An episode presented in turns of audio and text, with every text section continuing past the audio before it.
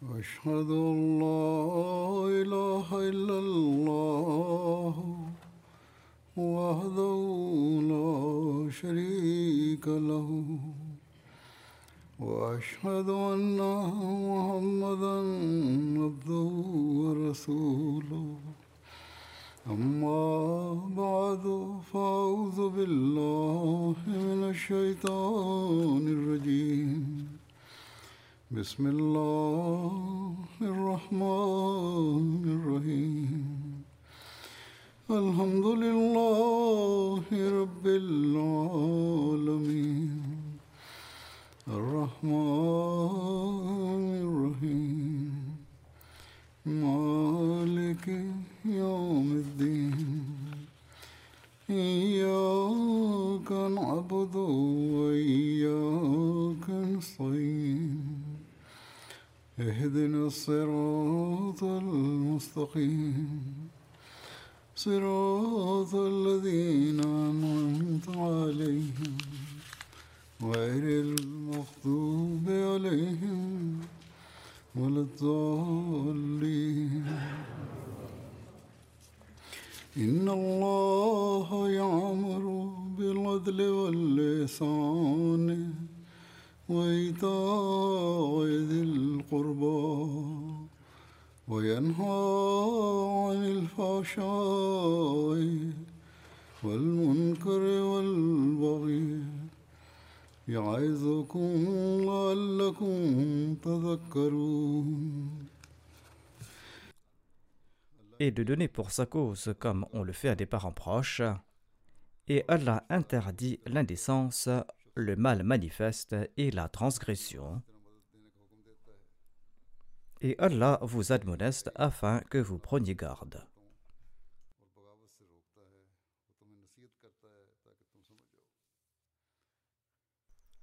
On cite ce verset dans le Khutbah Thaniya de chaque sermon du vendredi et dans le Khutbah Thaniya des deux rides. Dieu y évoque certaines bonnes œuvres, des bonnes œuvres qui nous enjoignent. Il évoque aussi des mauvaises actions qu'il nous interdit.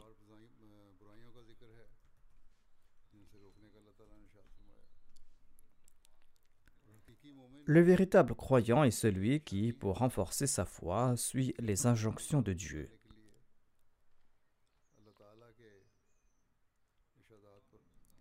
Sinon, il ne méritera pas le statut qui fera du musulman un véritable croyant.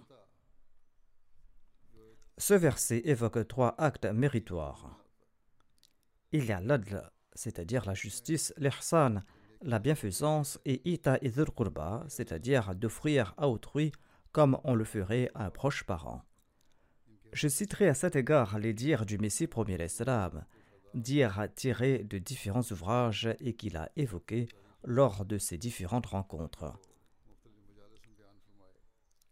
Chacune de ces citations tourne certes autour d'un point central, mais il s'y trouve différents conseils. Différents conseils qui nous permettent de conformer nos vies aux ordres de Dieu.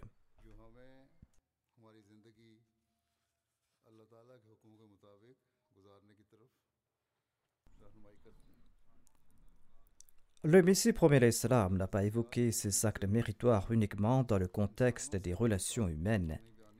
Il explique aussi comment nourrir les vertus que sont l'ad, l'irsan et l'état kurba dans sa relation avec Dieu.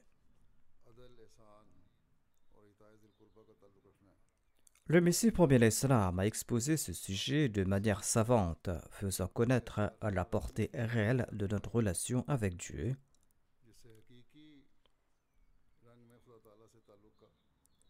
Et ce savoir mène le croyant à de nouvelles étapes de la foi et de la certitude. Pour le sermon d'aujourd'hui, je citerai certains dires du Messie promet l'Islam. Ces dires méritent réflexion et méritent d'être appliqués au quotidien.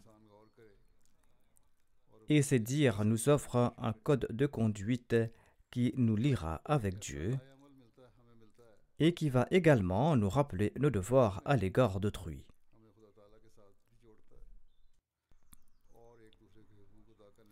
Ce faisant, ces conseils visent à engendrer une société harmonieuse, une société où l'on s'acquitte de ses devoirs envers Dieu et envers autrui.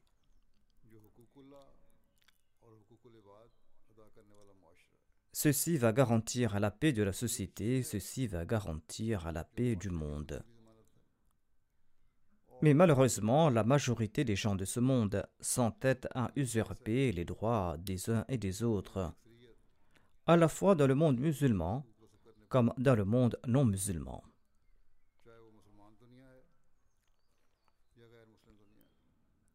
Les musulmans évoquent certes le nom d'Allah, cependant ils commettent également des atrocités en son nom.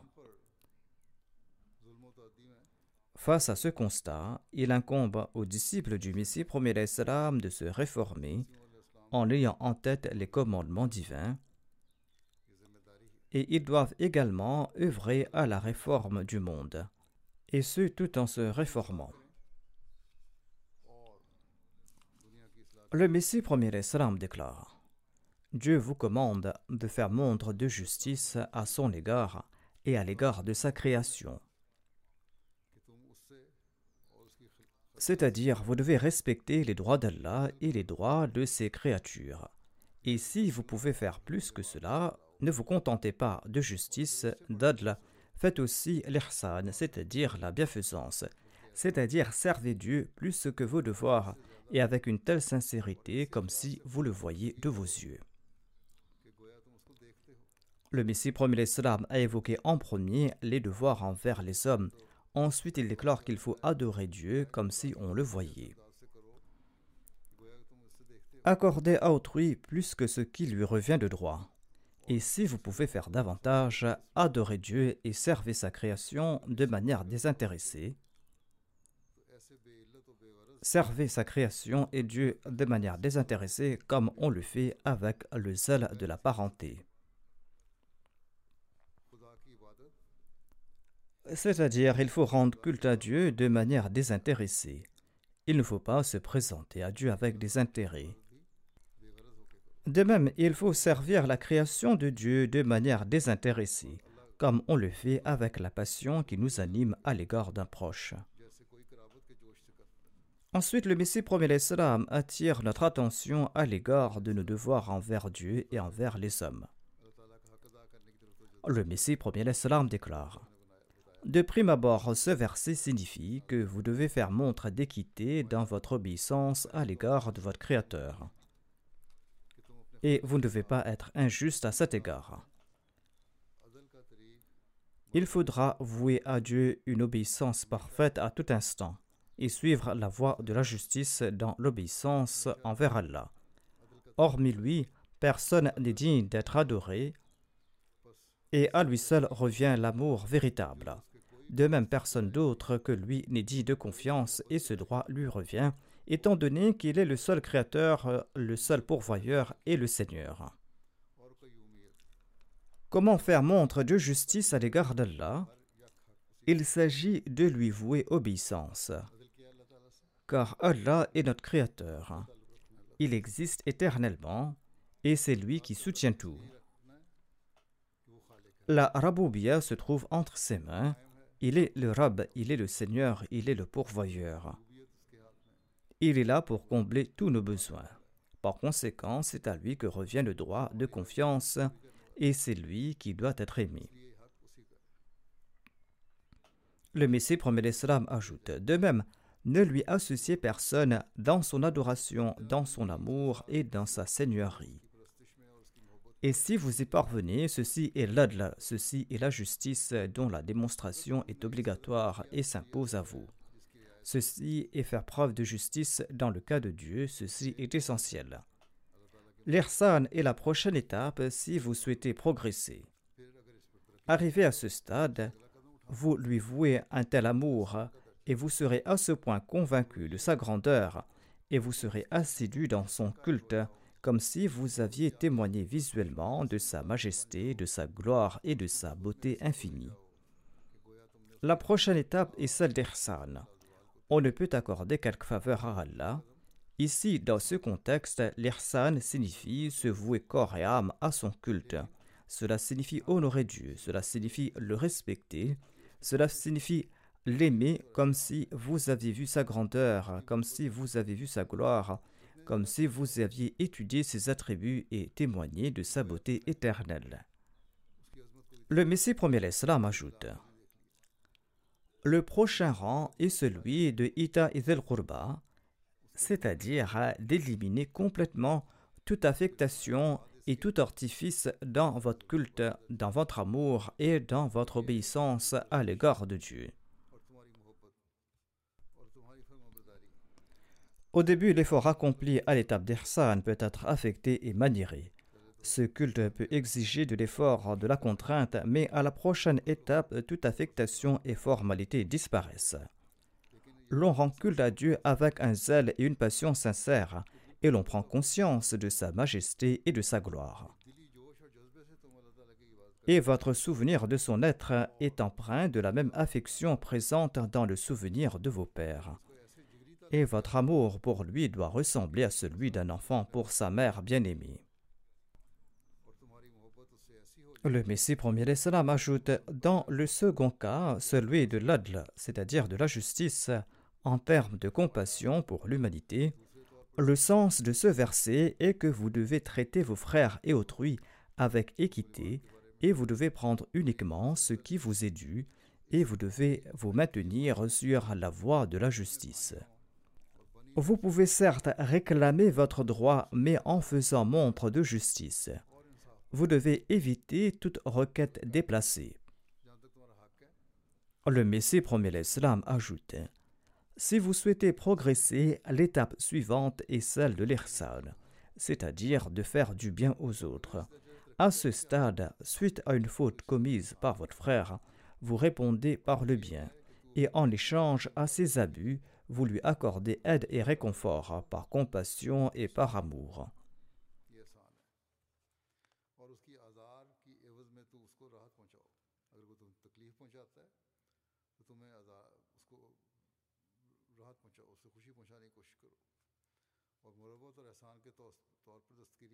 Vient ensuite le stade de Ita Idhir Qurba, qui signifie manifester à l'égard d'autrui la même bonté prodiguée à des parents proches.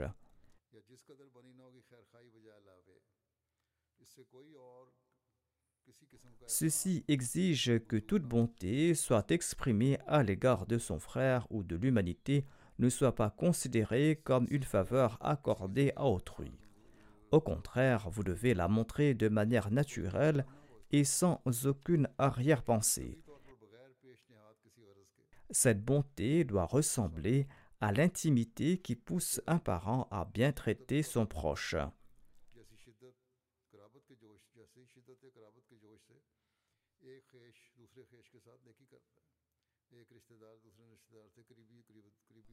Le stade ultime du développement moral est de démontrer de la sympathie envers la création sans aucun motif ni intérêt personnel.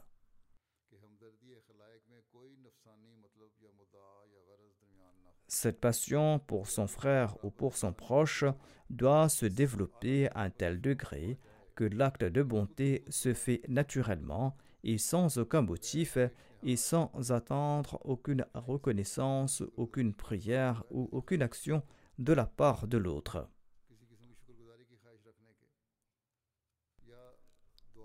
On ne s'attend à aucune marque de gratitude, de prière ou d'autres actions de la part d'autrui.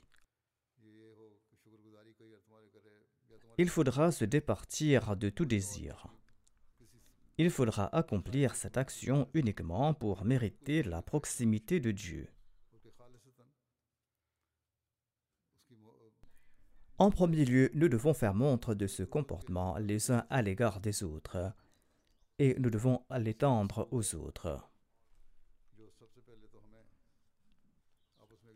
Le Messie premier l'Islam évoque en ces termes les droits d'Allah. Le Messie premier l'Islam déclare à la lumière du verset cité, nos devoirs envers Dieu exigent de lui vouer obéissance en respectant la justice. Celui qui nous a créés et celui qui ne cesse de subvenir à nos besoins mérite obéissance.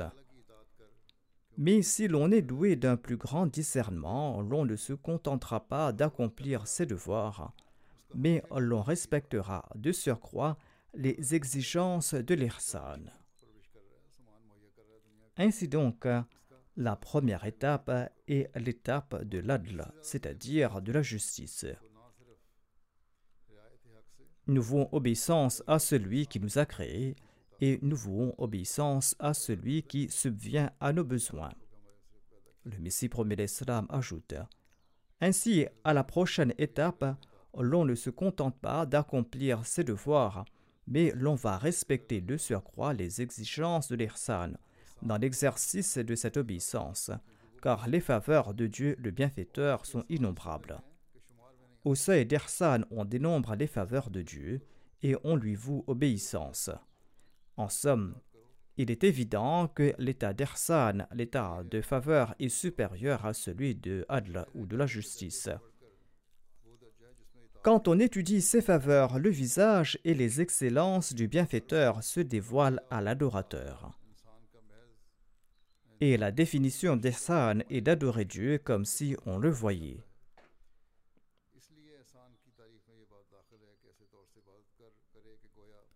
Ainsi donc, au seuil d'Ersan, on se souvient des faveurs de Dieu. On ne peut accorder des faveurs à Dieu. C'est ce rappel des faveurs divines qui fait de l'homme un morsin, c'est-à-dire un bienfaiteur. Et voici la méthode pour se rappeler des faveurs divines. Quand on se souvient des faveurs de son bienfaiteur, l'on perçoit son visage. Et quand on perçoit le visage du bienfaiteur, on établit avec lui une relation plus proche.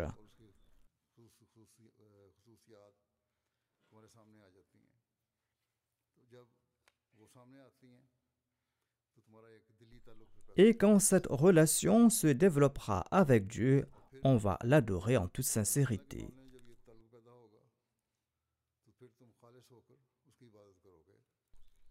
Ce sera comme si l'on voyait Dieu à travers l'œil de son esprit.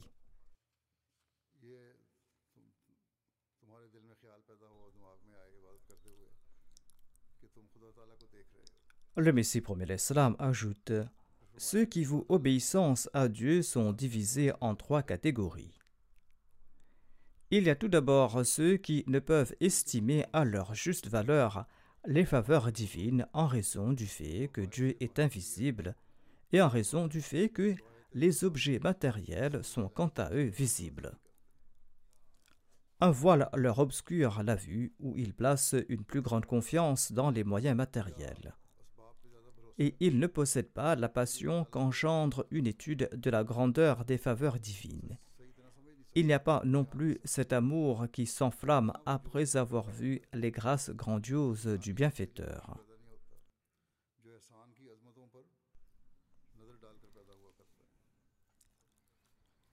Ainsi, n'ayant pas connaissance de la personne de Dieu, ne pouvant voir son visage, et n'ayant pas en tête ses faveurs, et n'ayant pas médité sur sa rabobia, l'on n'est pas animé de cet amour.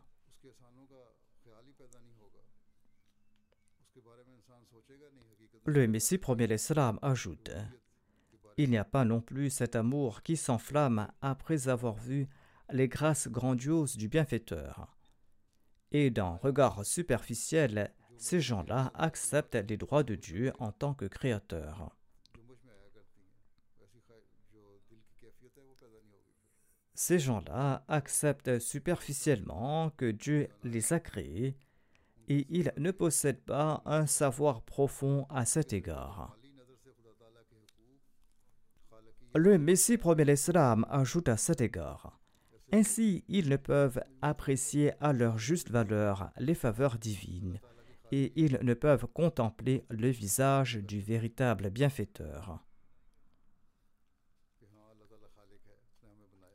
La vision de ces personnes est superficielle. Et ces gens-là ne discernent pas les droits d'Allah en raison de ses pouvoirs de créateur. Il n'étudie pas ces points en profondeur. Les brumes du culte de la chose matérielle les empêchent de voir dans toute sa plénitude le visage de Dieu, la cause véritable. Ces gens-là sont entourés de ces nuées de moyens matériels et cette poussière qui les entoure les empêche de voir le visage de Dieu. Les brumes du culte de la chose matérielle les empêchent de voir dans toute sa plénitude le visage de Dieu, la cause véritable. Ainsi, ils ne peuvent voir la beauté du véritable donateur.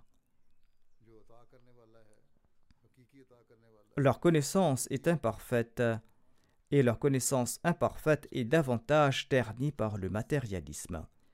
Ils possèdent un savoir imparfait de Dieu. C'est pour cette raison que parfois ils prient, parfois ils ne prient pas, parfois ils s'acquittent de leurs devoirs envers lui et parfois non. Leur connaissance est polluée par le matérialisme et les désirs de ce monde, et c'est pour cette raison qu'ils ne peuvent voir pleinement le visage de Dieu. Et ils ne peuvent ainsi apprécier à leur juste valeur les faveurs divines, et ils ne peuvent contempler le visage du véritable bienfaiteur. Leur connaissance est floue, car d'une part, ils se fient à leurs efforts et à leurs moyens, et d'autre part, par formalité, ils affirment que Dieu, en tant que créateur et pourvoyeur, a des droits sur eux. Ainsi donc, la vision de ces personnes est floue. Ils placent leur confiance en leurs efforts et ils placent leur confiance dans leur savoir. Et ils pensent avoir pu accomplir telle ou telle œuvre à travers leurs efforts et à travers leur savoir. Ils subissent un tant soit peu l'effet d'une société religieuse. Et c'est pour cette raison qu'ils acceptent aussi que Dieu les a créés, que Dieu pourvoit à leurs besoins et que Dieu a créé aussi les moyens pour pourvoir à leurs besoins. Leur condition est donc un amalgame du monde et de la spiritualité. En raison de cette condition, ils ne peuvent voir clairement le visage de Dieu. Le Messie premier l'Islam ajoute Étant donné que Dieu n'impose pas à l'homme des charges qui dépassent son entendement, Tant qu'il est à ce stade, Dieu ne lui exige pas plus que la reconnaissance qui lui est due. Et dans le verset en question, Adla ou l'équité signifie que l'homme obéisse à l'homme en toute justice. La Rahmania de Dieu est ici à l'œuvre. Il est miséricordieux à l'égard de pareils gens qui ne peuvent discerner clairement son visage et il accepte leurs conditions. Ceci est l'adl, c'est-à-dire la justice la condition de base est le niveau minimum que doit atteindre le musulman. Mais, dit le Messie premier d'Islam, l'entendement de l'homme peut atteindre un stade supérieur. Quand son discernement n'est pas terni par le monde matériel, il voit à la main des faveurs divines. Ainsi, l'homme ne se fie plus aux moyens matériels, il voit les faveurs divines. Il place sa confiance entièrement en Dieu et il possède le savoir. Et il se débarrasse des voiles ténébreux que sont les moyens terrestres et il attribue tout à Dieu. Et il ne dira plus, par exemple, que j'ai eu une bonne récolte parce que j'ai pu irriguer mon champ, ou que j'ai réussi dans telle ou telle entreprise en raison de mes seules compétences ou que j'ai pu atteindre cet objectif grâce à l'aide d'un tel ou d'un tel, ou que sans l'aide d'un tel ou de celui-là, je serais en danger. Toutes ces notions seront à ses yeux insignifiantes. On ne place plus confiance en ses aptitudes et en ses efforts, ni en l'aide ni dans les compétences d'autrui.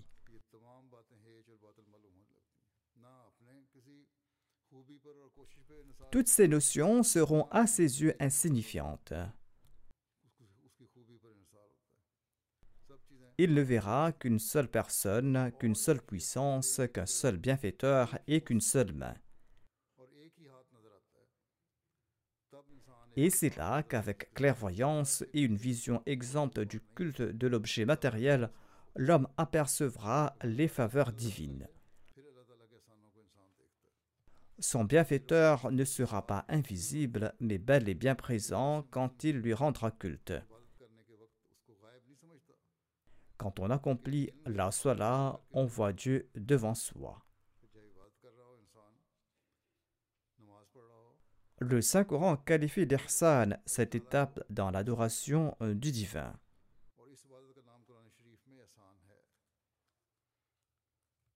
Et voilà aussi le sens du terme ihsan selon les dires du saint prophète Mohammed à lui, dires qui ont été recueillis dans les recueils du Sahih al-Bukhari et du Sahih Muslim. Cependant, ce progrès ne s'arrête pas là. La troisième étape est celle qualifiée de Ita Idhur Kurba, c'est-à-dire l'étape de l'amour personnel. Celui qui a été témoin des faveurs divines pour un certain temps sans en associer les moyens matériels et qu'on place sa confiance qu'en Dieu et qu'on le considère comme l'unique bienfaiteur et qu'on rend culte à Dieu uniquement, on établira avec Dieu un lien d'amour personnel. Ainsi donc, cet amour ne sera pas motivé par des desseins personnels. On ne va pas implorer Dieu pour lui réclamer quelque objet. On nourrira à l'égard de Dieu un amour personnel pour son être. Le Messie premier Islam ajoute L'observation constante des faveurs divines engendre nécessairement des sentiments dans le cœur du récipiendaire et il nourrit peu à peu un amour personnel pour son bienfaiteur. Le sentiment de faveur fréquente de la part de Dieu favorise sa compréhension et sa connaissance. Et un amour personnel pour la personne d'Allah naît dans son cœur. En pareil cas, il n'adore pas Dieu uniquement en raison des faveurs personnelles. Son amour pour Dieu siège dans son cœur. Dans un premier temps, donc, on rend culte à Dieu pour lui réclamer quelque chose. Ensuite, dans la deuxième phase, on rend culte à Dieu car on considère Dieu comme la source de toute faveur.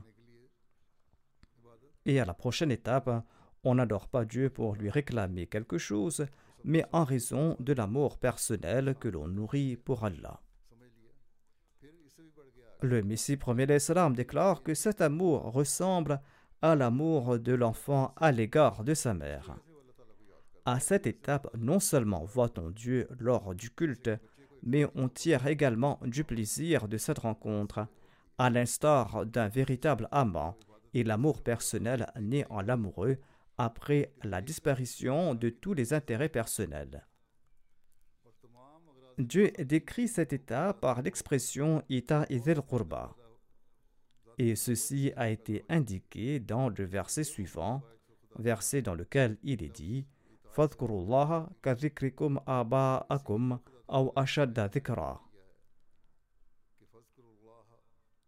Souvenez-vous d'Allah comme vous vous souvenez de vos pères, ou même avec plus de dévotion.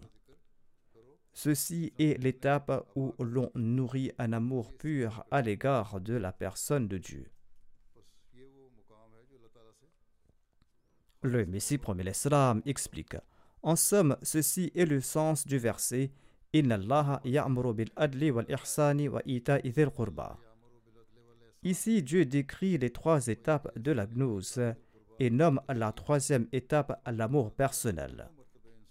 À cette étape, tous les motifs égoïstes sont éradiqués et le cœur est plein d'amour à l'instar d'un flacon empli de parfum.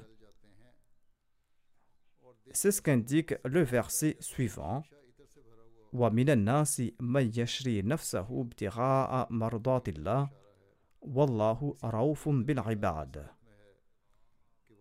C'est-à-dire, et parmi les hommes, il y a aussi ceux qui vendraient leur âme pour obtenir le plaisir d'Allah, et Allah est compatissant envers ses serviteurs. Dans un autre verset, ce sujet est évoqué en ces termes.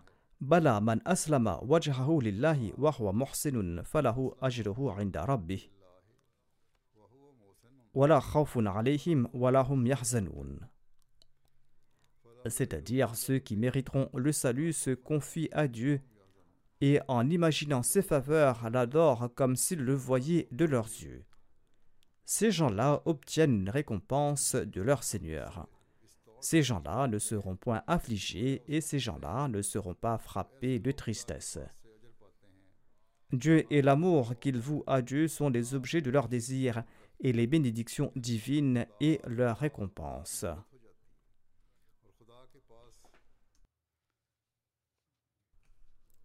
Ensuite, dans un autre endroit, Allah décrit cet état en disant وَيُطْعِمُونَ الطَّعَامَ عَلَى حُبِّهِ مِسْكِينًا وَيَتِيمًا وَأَسِيرًا إنما نطعمكم لوجه الله لا نريد منكم جزاء ولا شكورا C'est-à-dire que les croyants sont ceux qui, pour l'amour de Dieu, nourrissent l'indigent, l'orphelin et le captif. Et ils leur disent nous ne désirons de vous ni récompense ni remerciement en vous nourrissant, et nous n'avons pas d'autre objectif, notre unique objectif est le plaisir de Dieu, pour que nous puissions le voir. Ainsi donc, à la lumière de tous ces versets, il est évident que, selon le Saint-Coran, le stade le plus élevé de l'ibada et de la vertu est d'acquérir l'amour de Dieu et son plaisir. Ainsi donc, pour obtenir le véritable amour d'Allah, comme mentionné dans ces versets, il est nécessaire de nourrir une sympathie personnelle et une relation avec ses créatures. Seul un croyant qui aime Dieu peut respecter ses droits comme il se doit. Ensuite, dans son ouvrage L'Arche de Noé, le Messie premier l'Islam nous prodigue le conseil suivant sur l'attente de Dieu à notre égard. Le Messie premier l'Islam déclare Allah vous ordonne d'agir avec justice à l'égard de tous les humains et d'aller plus loin et de faire du bien même à ceux de la part de qui vous n'avez reçu aucun bienfait, et d'avancer encore plus loin et de sympathiser avec vos semblables avec des marques de tendresse dignes d'un proche parent ou avec la bienveillance d'une mère envers ses enfants. La personne qui a rendu un service à quelqu'un peut parfois être poussée à le lui rappeler. Ceci peut être considéré comme de la vanité. Mais si la bonté procède d'un élan naturel de sympathie comme il en est dans le rapport entre une mère et un enfant, une telle faiblesse ne va pas apparaître. Ceci constitue le degré suprême de la bienveillance.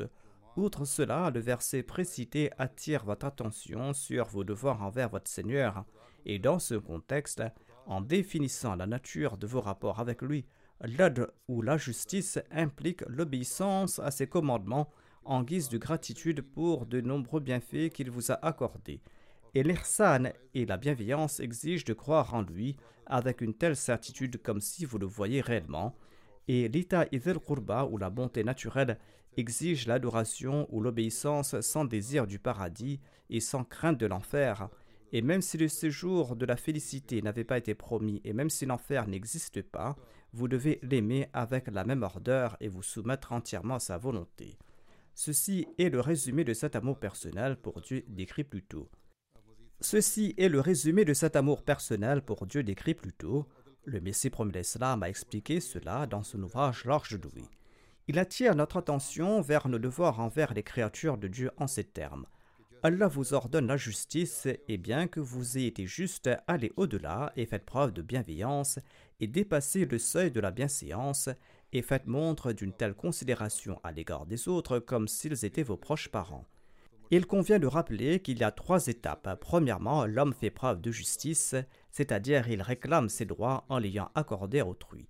S'il souhaite aller plus loin via l'étape de la bienveillance, et s'il avance plus loin, il abandonne ce stade et exprime sa sympathie à l'égard d'autrui ressemblant à l'amour d'une mère pour son enfant. C'est-à-dire il s'agit d'un amour naturel et non avec l'intention d'octroyer des faveurs à autrui. C'était là des explications que le Messie promet l'Islam a fournies à des non-musulmans. Et en de nombreuses occasions, il a aussi prodigué des conseils à sa jamaat. Il déclare à ce propos, vous devez traiter la création de Dieu comme s'ils étaient vos parents intimes. Ceci est l'étape la plus élevée, car il existe une forme d'ostentation dans l'étape des sânes. À titre d'exemple, si l'obligé fait preuve d'ingratitude, son bienfaiteur va lui rappeler sa faveur. Or, l'amour naturel d'une mère pour son enfant ne comprend aucun élément de prétention. Quand on accorde une faveur à quelqu'un, parfois on en fait des rappels. Cependant, la mère ne fait pas de rappel à cet égard.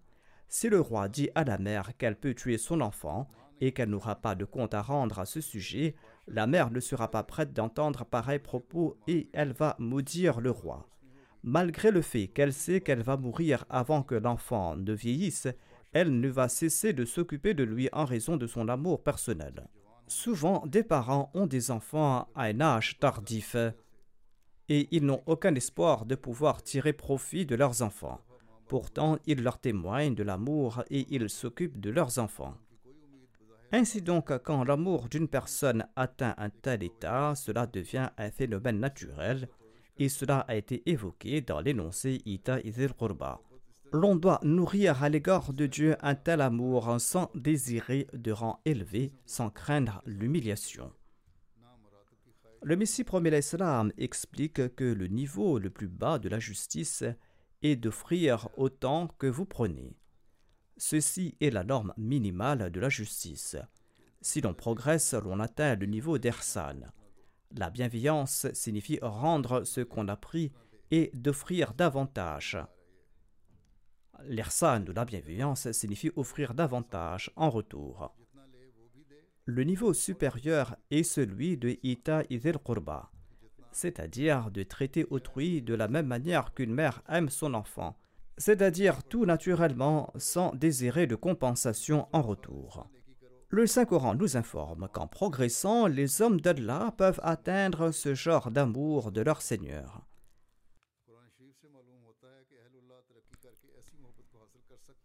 Ainsi donc, la capacité de l'homme n'est pas des moindres. L'on peut atteindre ces niveaux par la grâce de Dieu, voire ceci est l'un des éléments essentiels de la moralité. Le Messie premier l'Islam ajoute Je suis convaincu que les hommes d'Allah progressent tant et si bien dans leur amour à l'égard de l'humanité que cet amour dépasse celui d'une mère à l'égard de son enfant.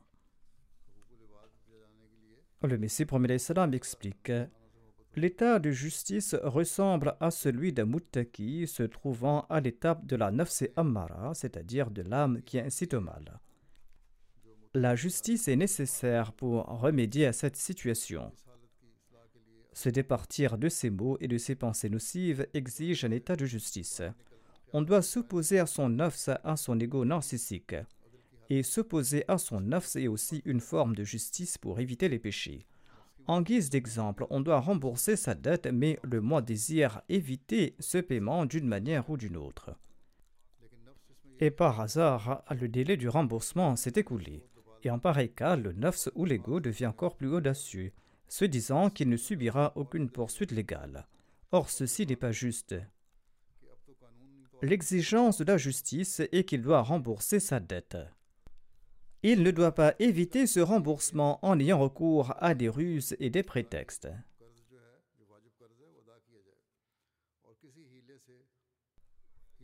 Certains évitent de rembourser leurs dettes.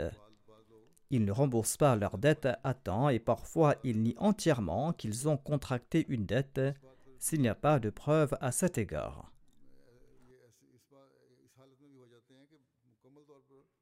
En tout cas, ils doivent savoir qu'Allah surveille chacune de leurs actions.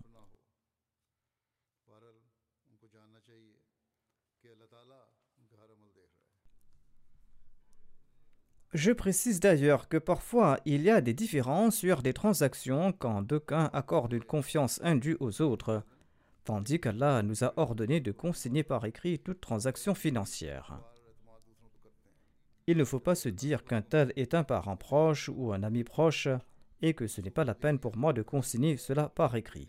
Pareille erreur est source de querelle et la nafse amara incite le concerné à accomplir une mauvaise action.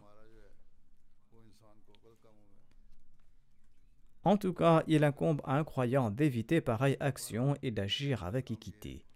Le Messie premier l'Islam déclare Je regrette d'annoncer que d'aucuns ne se soucient pas de ces questions et il existe des gens de notre Jamaat qui négligent le paiement de leurs dettes. Ceci est contre la justice. Le saint prophète, paix soit lui, n'accomplissait pas la prière funéraire de pareils individus.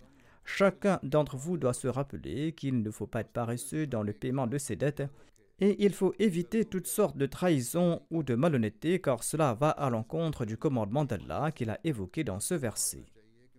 Le Messie promet l'Islam ajoute l'ihsan, la bienveillance est la prochaine étape. Allah accorde la force de progresser dans le bien à celui qui respecte la justice et ne dépasse pas ses limites. Et il ne s'arrête pas à la justice, mais il accomplit un plus grand bien pour le peu qu'il reçoit mais une faiblesse subsiste encore à l'étape d'Irsan. À un moment ou un autre, le bienfaiteur fait étalage de ses bienfaits. En guise d'exemple, si un tel a nourri quelqu'un pendant dix ans et que celui-ci n'est pas d'accord avec lui sur un point, le bienfaiteur va lui rappeler qu'il était l'esclave de ses miettes pour une décennie et ainsi il annule cette bonne action. En fait, il existe une forme d'étalage caché chez le bienfaiteur. Mais la troisième étape est exempte de toute impureté. Il s'agit de l'étape de Ita idil Qurba. Le Messie promet l'Islam ajoute Le rang de Ita idil Qurba décrit un état naturel. L'on accomplit des bonnes œuvres comme s'il s'agissait d'une exigence naturelle, à l'exemple d'une mère qui allait et nourrit son bébé. La mère ne le fait pas en se disant que lorsque son enfant grandira, il gagnera de l'argent pour elle et la servira. Si le roi dit à la mère qu'elle ne sera pas incriminée si elle cesse d'allaiter son enfant et s'il meurt, elle ne cessera pas d'allaiter pour autant son enfant suite à cet ordre. Au contraire, elle va insulter le roi, car s'occuper de son enfant est une exigence naturelle, et cela n'est pas basé sur l'espoir ou la peur. De même, on nomme mutma'inna l'état quand on progresse dans la vertu et qu'on atteint le point où cette vertu émane de soi tout naturellement. Le Messie premier l'Islam déclare La mère est prête à souffrir pour réconforter son enfant.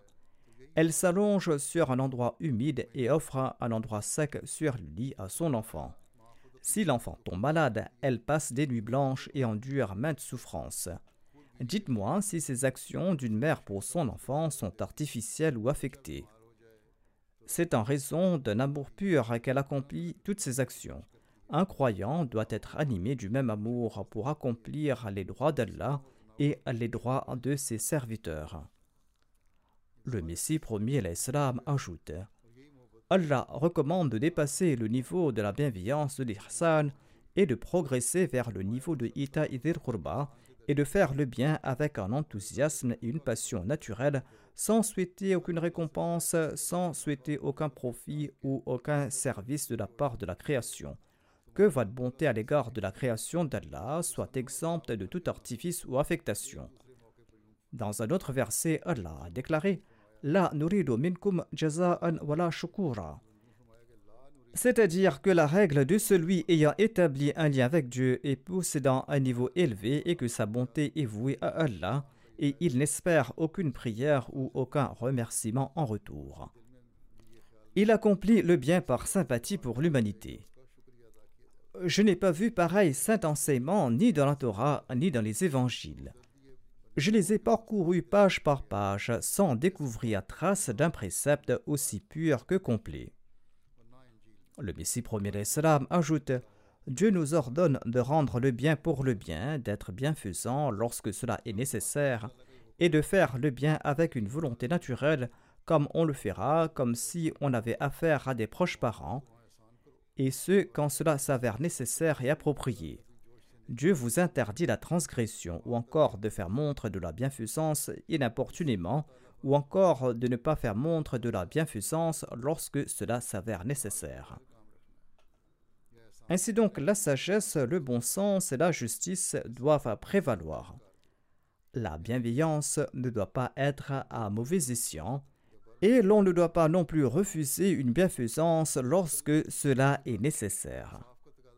La sagesse est de mise et on doit se demander quel sera l'avantage de telle ou telle action.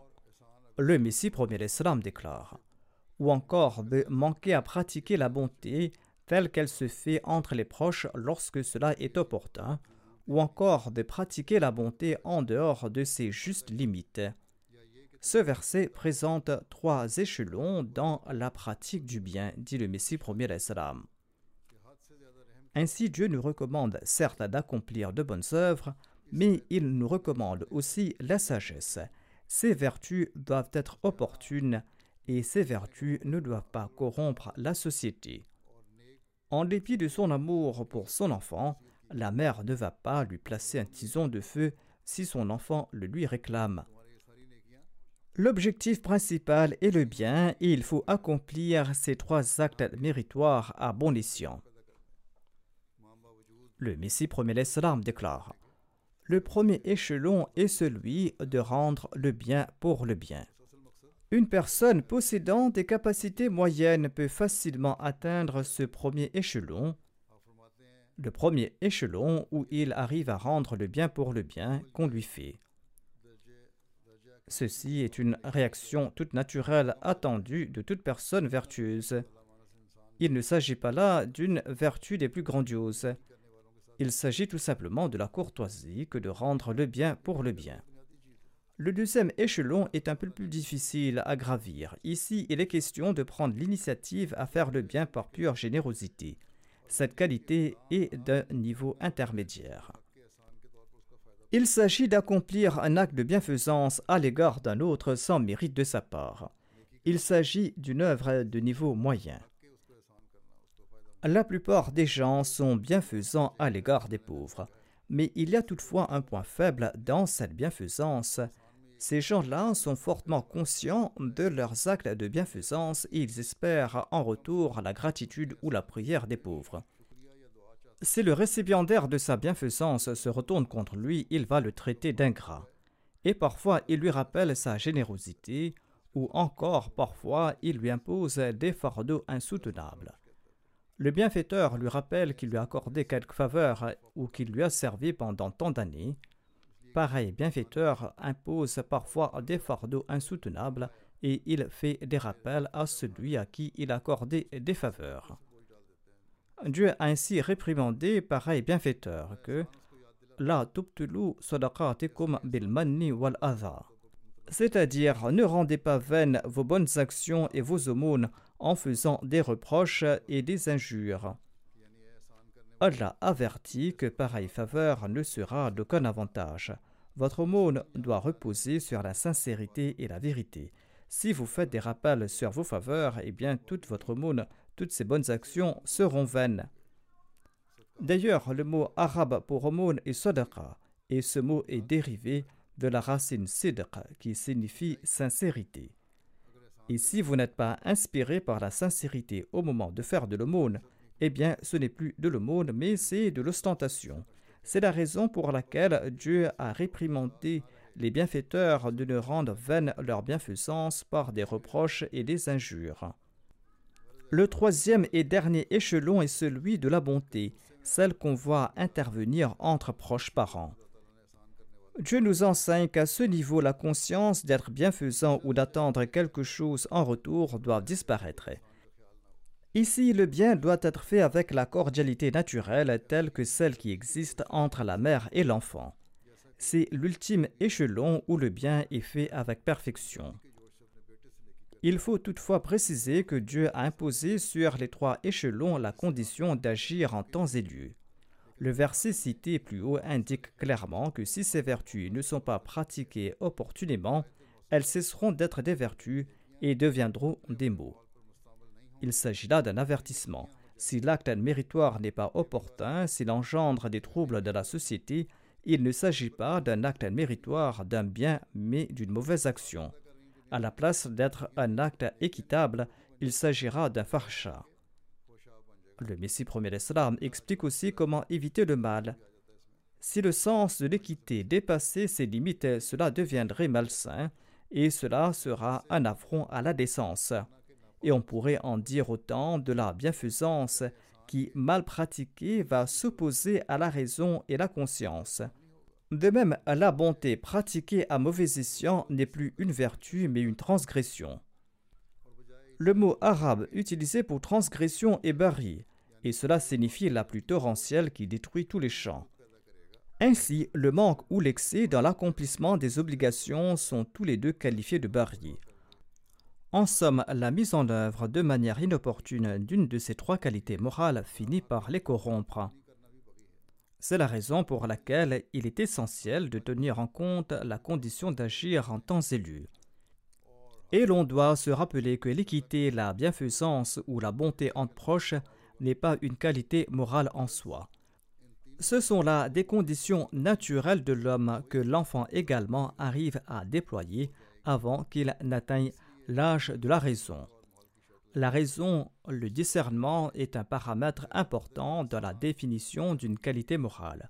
Et l'autre condition essentielle à satisfaire est celle de la déployer en temps et lieu. Et le Saint-Coran nous donne de nombreuses autres directives concernant la bienfaisance et elle souligne toute la nécessité de manifester cette qualité en temps et lieu c'est-à-dire que les circonstances de l'application de ces qualités morales ont été définies par le Saint-Coran. Le Messie premier l'Islam a conseillé d'accomplir ces bonnes œuvres en nous présentant ces différents exemples et en présentant ces enseignements sous différents angles. Le Messie premier l'Islam relate un incident personnel concernant la bienfaisance à l'égard d'autrui. Il déclare que la bienfaisance est fort louable. Par ce faire, l'on soumet ses grands adversaires. Il y avait à Sialkot un homme qui se disputait avec tout le monde, et il ne s'était réconcilié avec personne. Même ses frères et ses proches étaient lassés de lui. Quant à moi, je le traitais bien et en retour, il ne me traitait jamais mal. Et quand il me rencontrait, il me parlait avec une grande politesse. De même, un arabe nous avait visités et il était un farouche opposant des wahhabites au point où il les insultait quand on les évoquait devant lui. Et il a commencé à insulter durement et à dénigrer les wahhabites ici. Nous l'avons bien servi et nous l'avons bien reçu. Un jour qu'il était plein de colère et qu'il insultait les wahhabites, quelqu'un lui a dit que son hôte est aussi un wahhabite, c'est-à-dire le Messie premier l'Islam. Sur ce, il s'est tué. Le Messie premier l'Islam déclare que celui qui m'avait qualifié de wahhabite n'avait pas tort, car je considère qu'il est nécessaire de suivre les hadiths authentiques après le Saint-Coran. En tout cas, l'invité arabe est parti après quelques jours. Un jour, il m'a rencontré à Lahore. Même s'il ne souhaitait pas voir le visage des Wahhabites, étant donné que nous l'avions bien reçu, il a maîtrisé sa colère et il m'a rencontré en faisant montre d'une gentillesse et d'une grande affection. Et avec beaucoup d'insistance, il m'a emmené et il m'a fait s'asseoir dans une petite mosquée dont il avait été nommé l'imam. Il a commencé à m'éventer comme un domestique. Et il a été très aimable envers moi, me demandant de prendre du thé. Voyez donc comment la bonté subjugue les cœurs. Ensuite, le Messie premier l'Islam déclare Il existe deux types d'excellence morale, celle de la génération nouvelle et éduquée, qui est l'adulation et l'hypocrisie, quand en réalité ils nourrissent de la rancœur dans le cœur. Cela est contraire aux vertus préconisées par le Saint-Coran. La deuxième catégorie de moralité exige une sympathie sincère et un cœur exempt d'hypocrisie et d'adulation tout comme Allah l'affirme dans le Saint-Coran que Inna Allah bil adli wal ihsani wa qurba. Ceci est la voie préconisée. Il faut faire preuve d'équité et dire la vérité. Cette voie parfaite et cette direction ont été consignées dans la parole d'Allah. Celui qui s'en détourne ne va pas trouver la direction ailleurs. Pour qu'il y ait de l'effet, l'enseignement pur exige un cœur pur. Un examen minutieux révèle que ceux qui en sont éloignés se vautrent dans la souillure. L'on ignore quand va frapper la mort, d'où l'importance de progresser dans l'accomplissement de la soie, dans la purification et dans la vérité. Le Messie premier l'Islam déclare Je vous conseille encore et encore de ne jamais limiter la portée de votre compassion et de suivre l'enseignement qu'Allah a prescrit, c'est-à-dire Inna Allah bil adli wal ihsani wa Premièrement, en faisant le bien, vous devez observer la justice. Traitez bien celui qui accorde un bien. Le deuxième niveau est que vous faites montre d'une plus grande bienveillance à son égard. Ceci est l'Irsan. Bien que le niveau d'Irsan soit supérieur à la justice et que ce soit une œuvre très importante, l'Irsan comporte aussi certains défauts parce que la personne bienveillante peut faire des rappels concernant ses bonnes œuvres.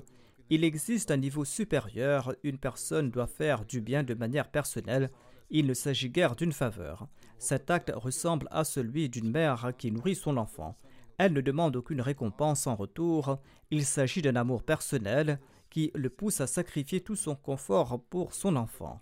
Et si le roi lui demande de ne pas allaiter son enfant, elle va maudire ce roi. Il faut mener la vertu à un état naturel. Une vertu devient parfaite quand elle progresse au point où on accomplit cette action de manière spontanée et naturelle. Le Messie premier l'Islam ajoute Dieu vous ordonne d'être juste à l'égard du monde entier, c'est-à-dire de prendre ce qui vous revient de droit et de traiter équitablement l'humanité.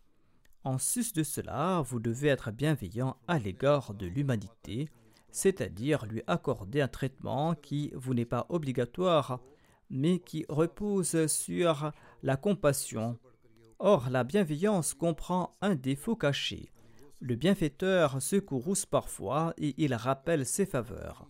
Par conséquent, à la fin de ce verset, il est dit que la bonté parfaite est que vous faites du bien à vos semblables à l'instar d'une mère à l'égard de son enfant, car ce bien n'a été accompli que par enthousiasme naturel et non pour recevoir une récompense en retour. La mère n'attend pas que cet enfant lui accorde quoi que ce soit en échange de cette bonne action de sa part. Par conséquent, la bienveillance parfaite à l'égard de l'humanité est celle du troisième niveau, qui est décrit par le mot Ita Izil Khurba. Ainsi, la bienveillance est enjointe non seulement aux siens, mais à l'égard de tout le monde et sans attendre de récompense en retour. Et c'est à ce stade que l'on rencontre Dieu, tout comme cela a été expliqué à propos de la relation avec Dieu. Le Messie premier l'Islam a souligné cet enseignement dans ses ouvrages et lors de ses rassemblements. Et il a déclaré qu'il s'agit là d'une des grandes vertus de l'islam, vertu que l'on ne trouve dans aucun autre enseignement religieux. Notre tâche est de tenter d'agir en conséquence afin de rehausser le niveau de notre relation avec Allah et afin de pouvoir respecter nos devoirs envers ses créatures. Qu'Allah nous permette de mener nos vies en accord à ses enseignements, que nous puissions élever la norme de nos actes d'adoration et que nous puissions respecter nos devoirs envers autrui et que nous puissions établir une relation d'amour et d'affection de manière à devenir un exemple pour les autres. Qu'Allah nous accorde également la capacité de suivre ses conseils tout en nous permettant également de respecter notre serment d'allégeance. Une des conditions du serment d'allégeance prêté au Messie premier d'Islam est de faire montre de compassion à l'égard de l'humanité. Chaque vendredi, en écoutant ces paroles d'Allah, nous devons accroître nos bonnes œuvres et améliorer notre conduite, sinon il n'y aura pas de différence entre nous et les autres.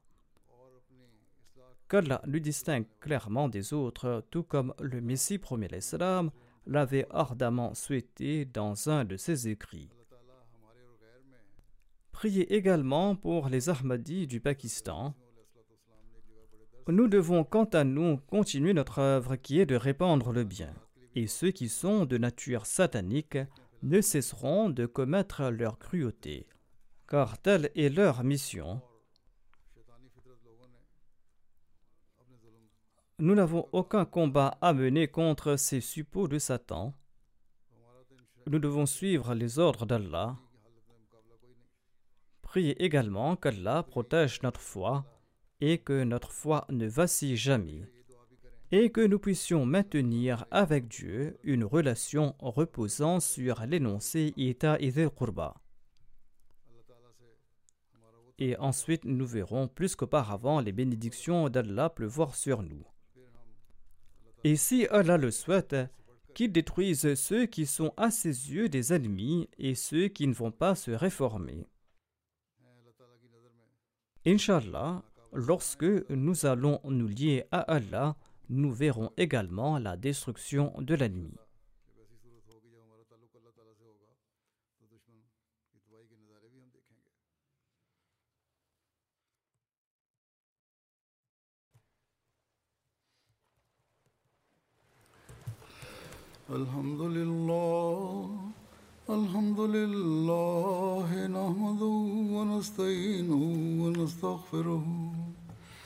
ونؤمن به ونتوكل عليه ونعوذ بالله من شرور أنفسنا ومن سيئات أعمالنا.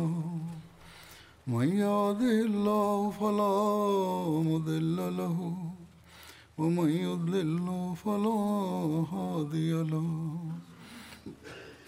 ونشهد أن لا إله إلا الله. ونشهد أن محمدا عبده ورسوله. عباد الله رحمكم الله. إن الله يأمر بالعدل واللسان وإيتاء ذي القربى. وينهى عن الفحشاء والمنكر والبغي يعظكم لعلكم تذكرون.